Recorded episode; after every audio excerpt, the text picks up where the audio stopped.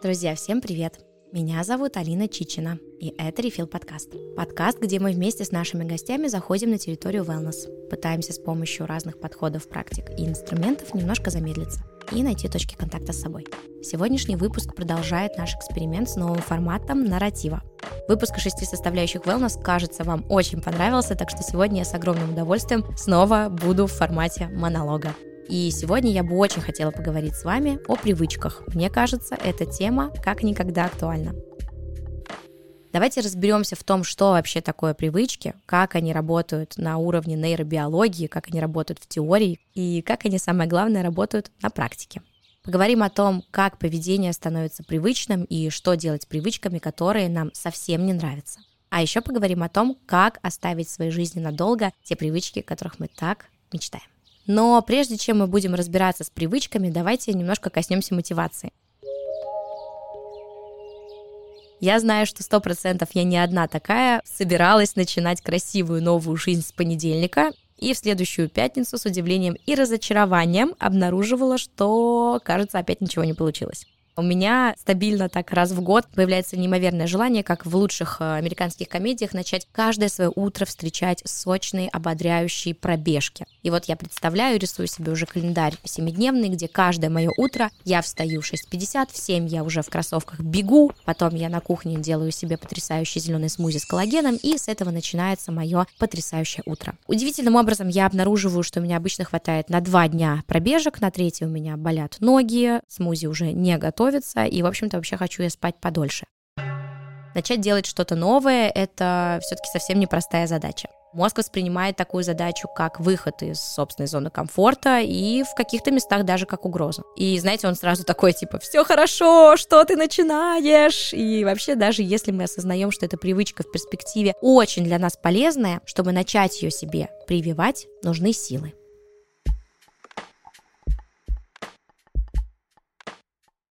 Вообще замечали, что особенный пик грандиозных наполеоновских планов чаще всего приходится именно на новогодние праздники? Списки целей рисуются просто метровой длины, чек-листы вешаются на холодильник, улыбка до ушей, глаза горят, искренняя вера, что все обязательно получится.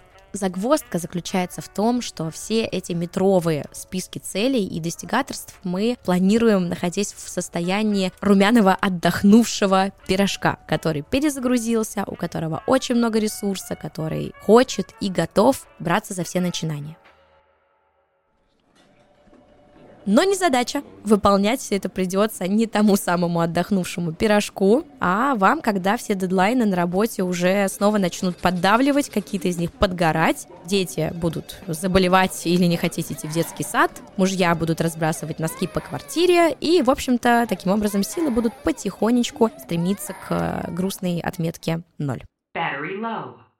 Ну и давайте здесь э, немножко от юмора перейдем к какой-то более информативной составляющей. В принципе, мотивация, не будем забывать, бывает внешней и внутренней. И первая достаточно опасная, потому что очень часто ее тяжело перепутать со внутренней. Нам кажется, что это наше желание, но на самом деле внешняя мотивация исходит из окружающей нас среды или из нашего какого-то ближайшего окружения людей. И мы не задумываемся, подходит ли нам то, что делают окружающие, подходит ли нам то, что мы хотим делать так же, как делает там Маша, Саша или Петя. Мы просто поддаемся их влиянию и своего рода определенной моде. Знаете, в школьные годы воспитатели, родители очень любили про такую мотивацию говорить, а если все пойдут из окна прыгать, ты тоже пойдешь? Ну вот, на самом деле это абсолютно сюда, и, конечно, это совсем не соответствует принципам wellness.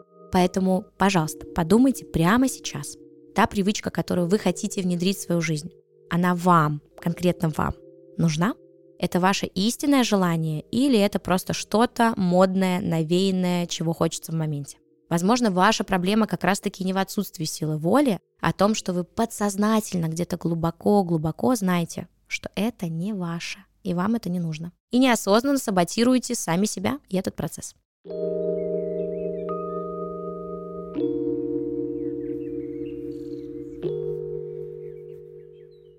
И так с мотивацией разобрались. А если вы хотите побольше узнать о том, как мотивация растет, почему появляются регрессы как мотивацию не потерять, то очень советую вам обратить внимание на теорию мотивации Абрама Маслоу. Это самая базовая информация по теме.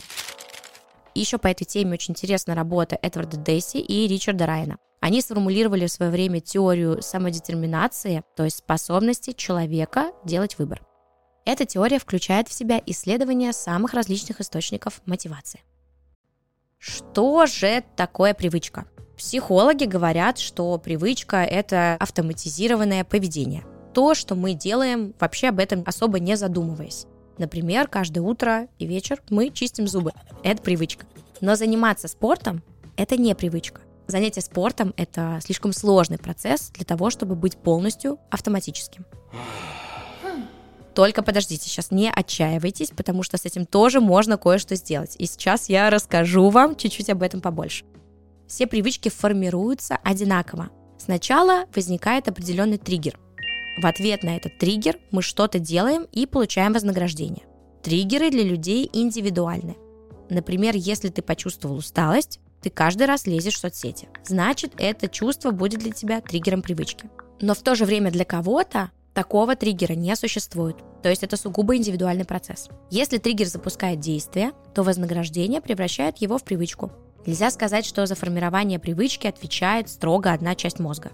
Во-первых, все, конечно, зависит от того, какое именно действие вы совершаете. Кроме мозга и нервной системы, для него может понадобиться даже мышечная память. Например, когда я сажусь за руль машины, я всегда прям уже автоматически пристегиваюсь. И, в принципе, никогда об этом процессе не задумываюсь, делаю это не глядя. Это привычка, в которой задействовано все мое тело.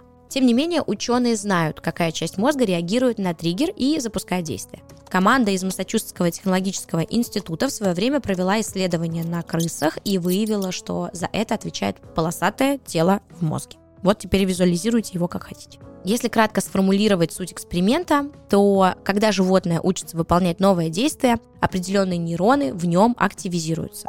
Как только привычка у животного была сформирована, эти нейроны включались только в начале и в конце действия. И у человека работает все точно так же. Получается, каждая привычка хранится в нашем мозге аж на клеточном уровне. Признаюсь честно, как у всех людей, у меня тоже есть не только полезные привычки, но и, конечно же, вредные. В общем, Алина Вячеславовна очень любит с завидным постоянством использовать какой-нибудь острословный матюк в своей речи, и ужасно из-за этого переживает моя мама. При слове жопа она падает в обморок, а когда я говорю, что похлеще, прям совсем очень сильно расстраивается. И вот как бы я не пыталась контролировать себя, использовать весь свой могучий словарный запас русского языка, ничего мне не помогает. И как только на горизонте мелькает какой-то микростресс, я обязательно на него отреагирую чем-нибудь э, эдаким. Исповедовалась. Теперь, пожалуйста, и вы поделитесь в комментариях, чтобы мне стало немножечко легче. В общем, да, это вредные привычки. И они появляются как будто бы сами собой. Ну вот у меня легкий матерок, а у кого-то, например, это забористый кофе по утрам. Особенно из тех, кому он противопоказан в больших количествах, тем более по утрам, тем более, не дай бог, на голодный желудок. Вот кофе до завтрака вообще настоятельно не советую. Кто-то считает это вредной привычкой, но кто-то даже считает это вредной привычкой, уже настолько привык это делать, что пока он не выпивает с утра первым делом вот эту самую чашечку крепко заваренного черного кофе на голодный желудок, к нему лучше не подходить. К сожалению, просто взять и избавиться от этой вредной привычки или от любой другой просто невозможно. И кажется, я даже слышу, как вы сейчас тяжело вздохнули, и я вместе с вами. Да, избавиться от нее нельзя, но можно заменить.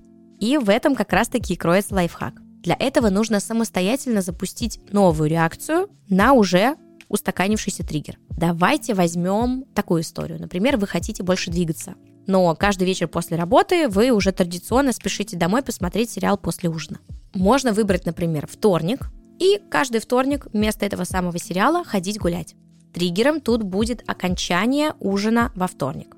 Вместо того, чтобы садиться на диван, вам нужно привыкнуть выходить из дома и обязательно себя за это вознаграждать.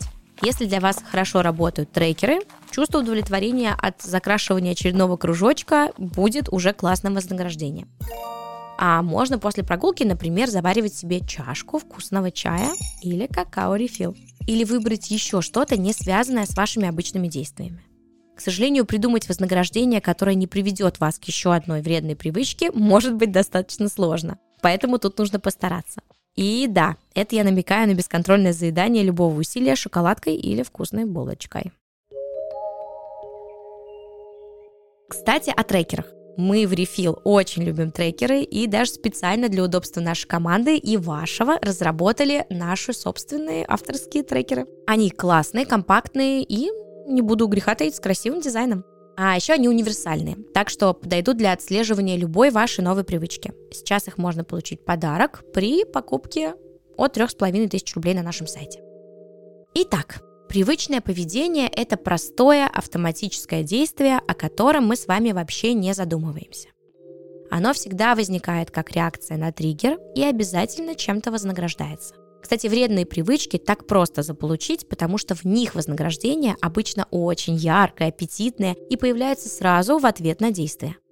А вот полезный эффект привычек почти всегда отложен во времени. Именно поэтому с ними подружиться гораздо сложнее. Съеденное прямо сейчас вкусное, жирное, вредное пирожное доставляет мгновенное удовольствие всем нашим рецепторам, а вот отказ от этого вредного пирожного в пользу здоровья принесет вознаграждение, мягко говоря, чуть позже, и, к сожалению, для мозга выбор в пользу сахара здесь очевиден. В таких случаях нас спасает только сила воли, друзья. Никакой магии. Внимание, лайфхак. Сформулировать привычку будет легче, если прицепить ее к тому, что вы всегда делаете. Например, вечернюю маску к чистке зубов или порцию коллагена в ваш утренний смузи или стакан воды. В нашем магазине Refill продается морской коллаген в стиках, и одной упаковки хватает на целый месяц. И это идеально для старта новой привычки, для того, чтобы подсыпать его к тому, куда вы уже привыкли. С механизмом формирования привычки мы, кажется, немножко разобрались. А вот как облегчить себе процесс? Ну, например, для того, чтобы каждое мое утро начиналось с компании медитаций, я себе прям в комнате организовала небольшой такой алтарь. У меня есть определенный отведенный угол, в котором стоят все мои красивые кристаллы, несколько висит постеров с аффирмациями и уже красиво сложен новенький, невероятно очаровательный коврик. И каждое утро, когда я просыпаюсь, я первым делом вижу этот алтарь и мне прям хочется сесть, сделать короткую разминку и немножко помедитировать. Я создала себе эту среду. Также процесс может облегчить помощь друга, наш такой неизменный помощник в этой жизни. Вместе с соратниками делать что-то новое всегда легче, проще, веселее. И, кстати говоря, гаджеты тоже здесь могут помочь. Ну, например, если вы хотите начать изучение английского, вы можете делать это в приложении. И вообще очень много приложений сегодня, которые помогают поддержать себя в интервальном голодании, обучиться какому-то новому языку, вообще, в принципе, внедрить полезную привычку. У них у всех есть вот этот режим уведомлений и пушей. Поэтому они каждый день присылают вам в одно и то же время определенные напоминания, например, что пора за урок или пора встать и подышать, как это делают те же самые Apple. Создатели таких приложений, умных смарт-часов, много усилий тратят на продумывание дизайна, чтобы вызвать у человека желание пользоваться продуктом, а не отрицательные эмоции каждый раз, когда вы видите этот пуш. Еще очень важно понимать, что привычка – это процесс. То, что вы делаете постоянно и всю вашу жизнь. У нее не может быть какой-то конечной цели. Например, очень хочу делать каждое утро зарядку для того, чтобы через 4 месяца похудеть на 16 килограмм это уже другое, это определенная цель. И если поставить себе такую задачу, то как только 3 кило уйдут, утренняя зарядка тоже отпадет сама собой. И, увы, именно так устроен наш мозг, и это тоже нужно учитывать в работе с привычками. Поэтому важно сначала подумать, чего именно я хочу. Полезную привычку каждое утро делать зарядку или же увидеть на весах меньшую цифру минус 3 килограмма. Тогда сразу будет понятно, нужна вам привычка или план по достижению цели. Чем старше человек, чем больше опыта он накопил, тем сложнее даются новые привычки. Ведь их нужно подружить со всеми другими доступными сценариями поведения.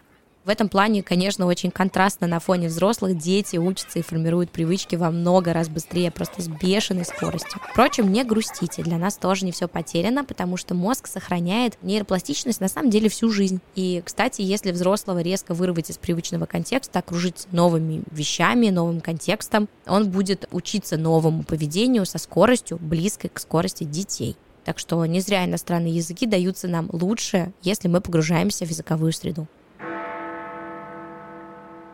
три приема, которые помогут облегчить внедрение новой привычки на примере зарядки. Первый прием. Пообещайте себе, что если пропускаете зарядку сегодня, завтра тоже не будете ее делать. Вот такая хитрость. Такое психологическое самодавление, скорее всего, загонит вас на коврик сразу же. Я проверяла, на самом деле работает. Второй совет. Награждайте себя, возвращаясь к тренировкам. Я, кстати, как-то читала, что одна сеть фитнес-клубов провела эксперимент, награждая тех, кто возвращался к ним на занятия после своих пропусков. Невероятно, но посещаемость тогда взлетела, по-моему, на 75% где-то. И третий прием – подключайте геймификацию. Для меня своего рода такой геймифицирующейся штучкой являются Apple Watch. Очень смешно, они у меня вообще не подвязаны с айфоном, я их просто ношу, чтобы смотреть на круги активности. И когда я с часами, я реально гораздо более активная, чем без них, потому что я смотрю, как медленно закрывается этот красный круг, и мне хочется закрыть его как можно скорее. Поэтому лишний раз при выборе между тем, чтобы сесть в автомобиль или пойти пешком, я пойду пешком. Так что да, друзья, проявляйте фантазию, и действие сначала станет игрой, а затем незаметно и плавно превратится в привычку. Что точно не стоит пытаться делать, это внедрять одновременно несколько не связанных между собой привычек. Скорее всего, вы быстро перенапряжетесь и забьете просто-напросто на этот процесс. Вот другое дело, что можно попробовать объединить несколько привычек в одно простое действие. Тогда ваши шансы на успех резко возрастут. Возьмем простой пример. Вы хотите каждое утро делать зарядку и пить стакан воды. Прицепите две новые привычки к одной старой, например, той же самой чистке зубов. По дороге вечером из ванной расстелите коврик там, где будете заниматься. Утром, почистив зубы, сразу выпейте воду и идите на коврик. Вы великолепны. Итак, подведем итоги. Привычка – это процесс, простое действие, которое мы довели до автоматизма. В среднем на это нужно около года. Если вы хотите внедрить в свою жизнь новую привычку, то нужно определить, на какой триггер она будет срабатывать а затем каждый раз не забывать про вознаграждение. Наша задача научить мозг, что это действие несет за собой что-то очень приятное. Этот механизм универсален. Так формируются и остаются в вашей жизни и полезные, и вредные привычки. И это очень важно понимать. Поэтому, чтобы избавиться от вредных привычек, вам нужно выяснить, на какой триггер они запускаются, а еще подумать, чем заменить эти самые вредные привычки. Ну а дальше мотивация, сила воли, поддержка окружения – все это вам в помощь. И не забывайте создавать себе условия, в которых выбирать полезное вместо вредного будет легко и приятно. А вообще, зачем нам нужны привычки, спросите вы? Дело в том, что они дают нам ощущение опоры. Если есть что-то постоянное, стабильное, автоматическое, неизменное, гораздо легче разрешить себе быть спонтанной, пробовать что-то новое и творить. Спасибо, что были со мной сегодня. Это наш второй нарративный выпуск, и я надеюсь, что он понравился вам не меньше первого. Не забывайте оставлять нам свои оценки и комментарии в отзывах. Мы с любовью читаем все ваши сообщения. Ну и напоследок, просто-напросто хочется пожелать и вам, и нам не бояться начинать формировать какую-то привычку. Начните с малого, Выберите что-то легкое, простое, чтобы освоить сам механизм и вообще в принципе привыкнуть к процессу. А потом уже можно браться и за более сложные привычки. Я учусь этому процессу вместе с вами, так что вы не одиноки. Меня зовут Алина Чичина, и это был Refill подкаст. До встречи в следующем выпуске.